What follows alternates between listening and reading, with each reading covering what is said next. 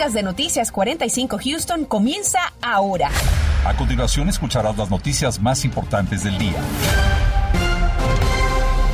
Y luego del paso de un frente frío durante las primeras horas de este día, los residentes continuamos gozando de cielos despejados y temperaturas que superan el rango de los 80 grados en muchas regiones. Condiciones que por fortuna van a mantenerse así, cuando menos hasta el día de mañana. Antonio Ortiz del equipo de los vigilantes del tiempo tiene el pronóstico. Antonio, ¿qué tal?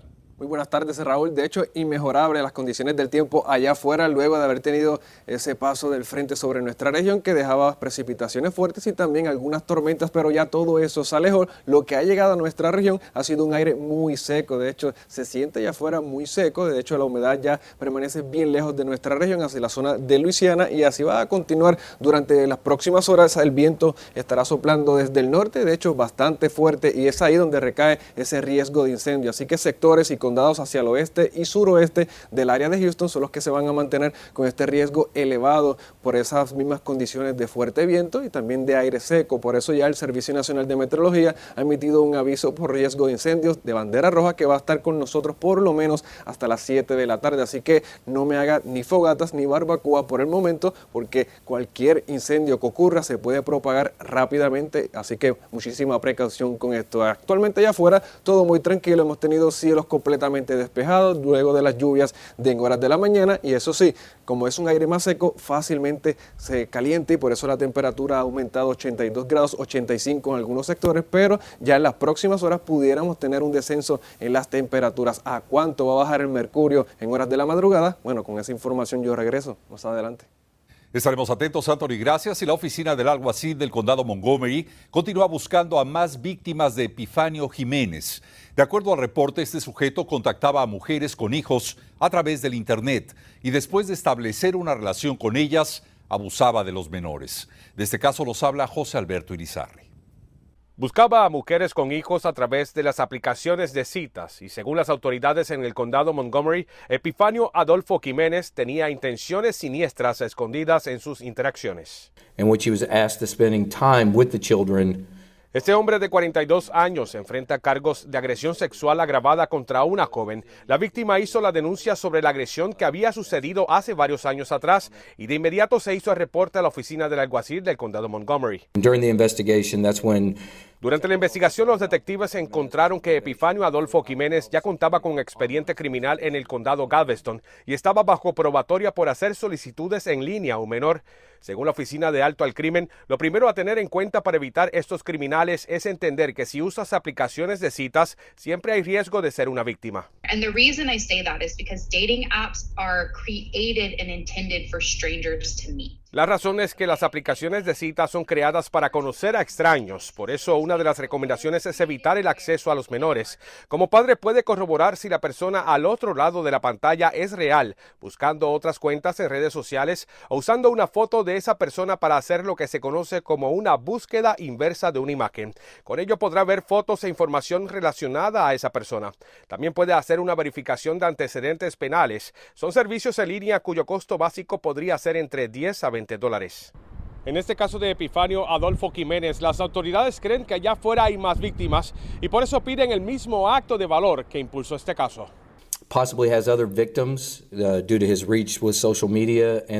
Posiblemente hay más víctimas durante sus interacciones en redes sociales y aplicaciones de citas, dijo. Le piden a todo aquel que haya interactuado con este sujeto que se comunique a la oficina del alguacil del condado Montgomery y brinde este número de caso.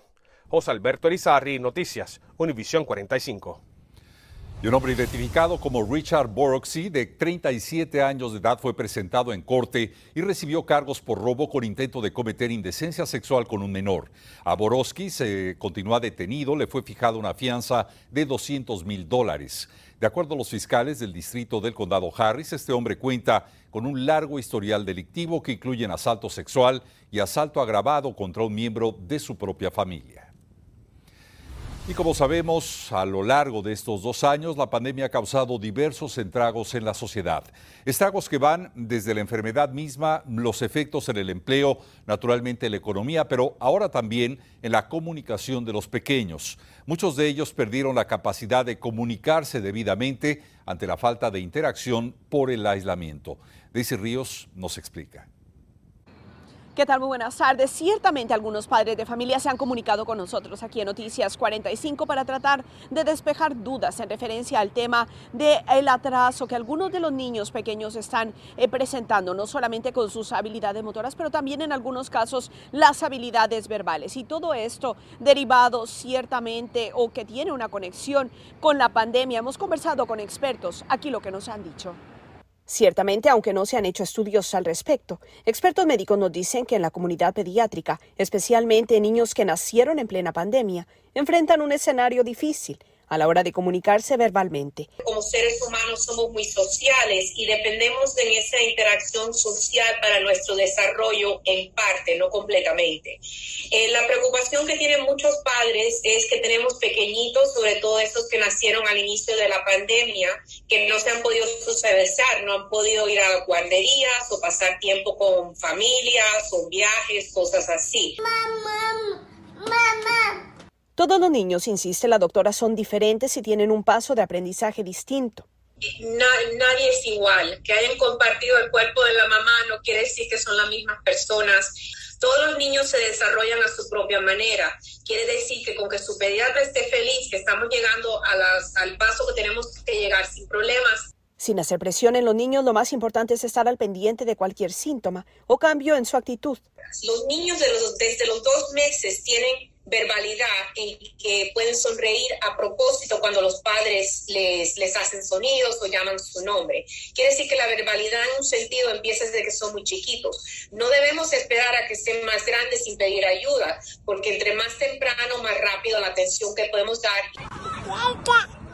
Además de limitar la interacción con aparatos electrónicos, es igualmente importante que hablarle a sus pequeños para incrementar el vocabulario, nos dice la experta. Muy importante darnos cuenta que la tecnología no incrementa el lenguaje de un niño.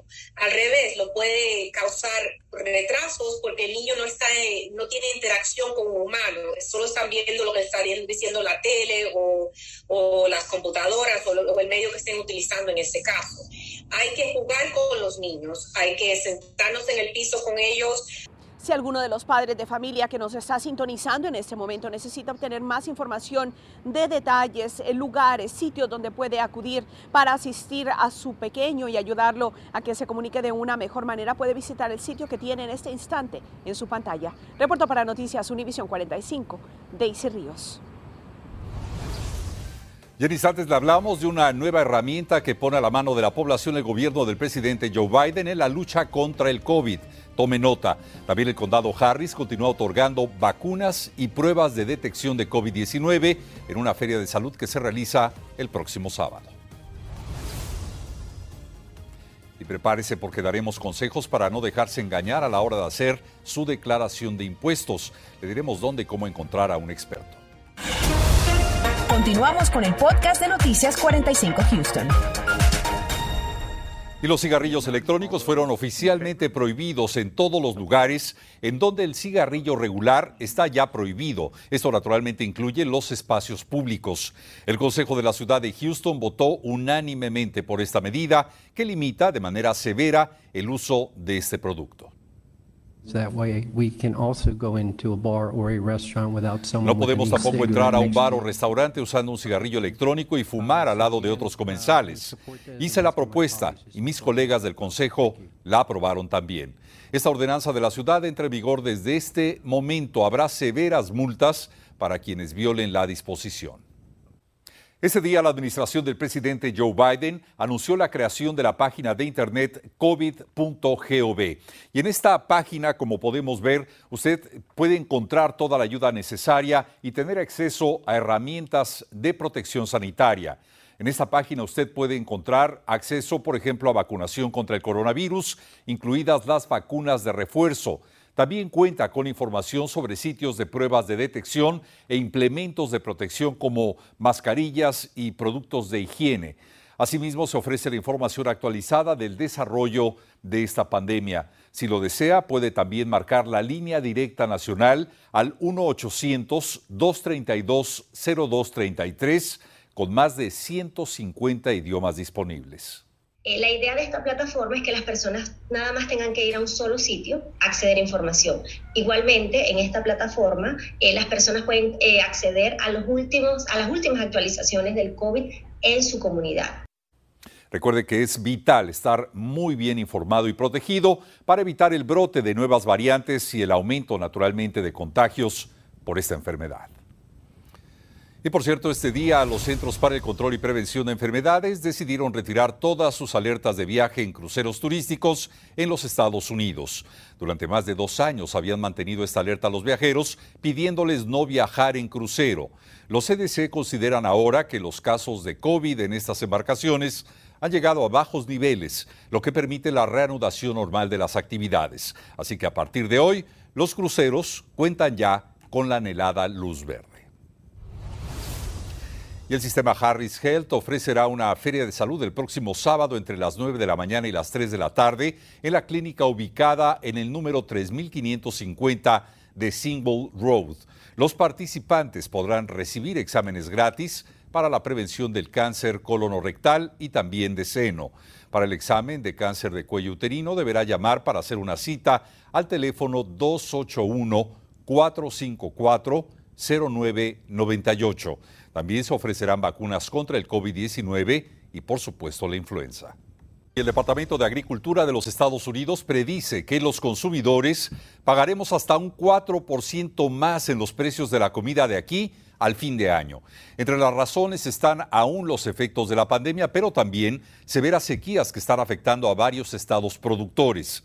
Por ejemplo, se estima que el precio de la carne va a aumentar todavía un 6 o 7% más de su precio actual la leche entre un 4 y un 5% y los cereales alrededor del 4%.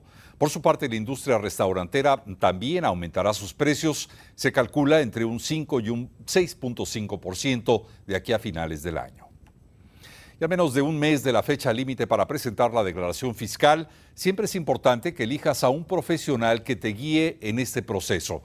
De lo contrario, podrías pagar por errores cometidos por quienes sin conocimiento te dicen saber de impuestos. David Herrera habló con un representante del IRS y nos dice cómo encontrar a un contador certificado. David.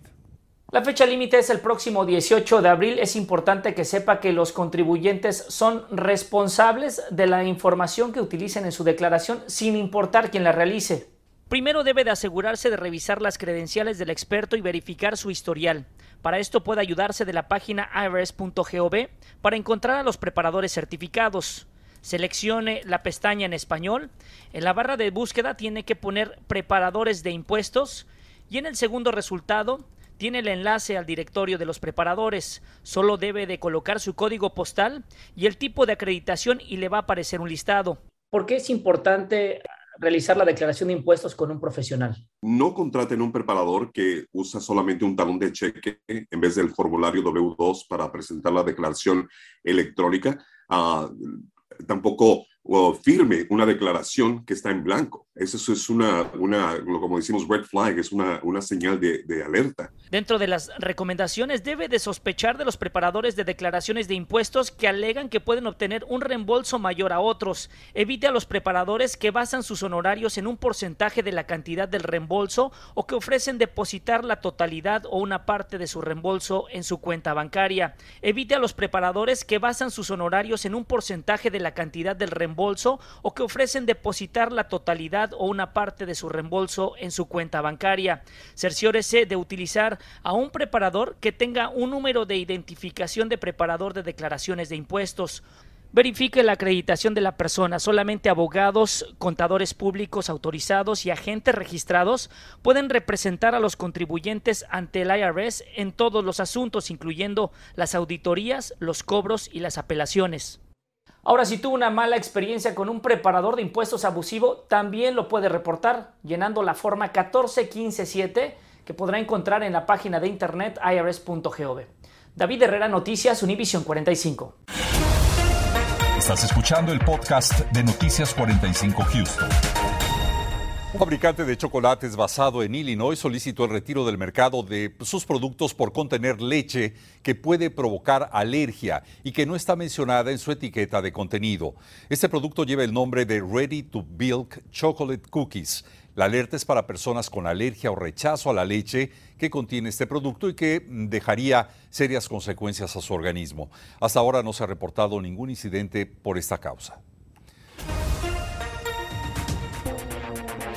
Y una falla técnica en la cárcel del condado Harris liberó a más de 250 reos. Vamos a hablar de lo que esto representa y naturalmente de las declaraciones de autoridades que dan respuesta a este problema que podría poner en peligro la seguridad de oficiales y de empleados. Además, un estudio muestra el crecimiento y demanda de alojamiento en Houston. Los expertos explican qué significa todo esto para quienes quieren comprar o bien rentar un hogar. Y no olvide que esta noche nuestro noticiero será transmitido al terminar el partido de fútbol en punto de las 11 de la noche. Acompáñenos. Gracias por escuchar el podcast de Noticias 45 Houston. Puedes descubrir otros podcasts de Univision en la aplicación de Euforia o en univision.com diagonal podcast.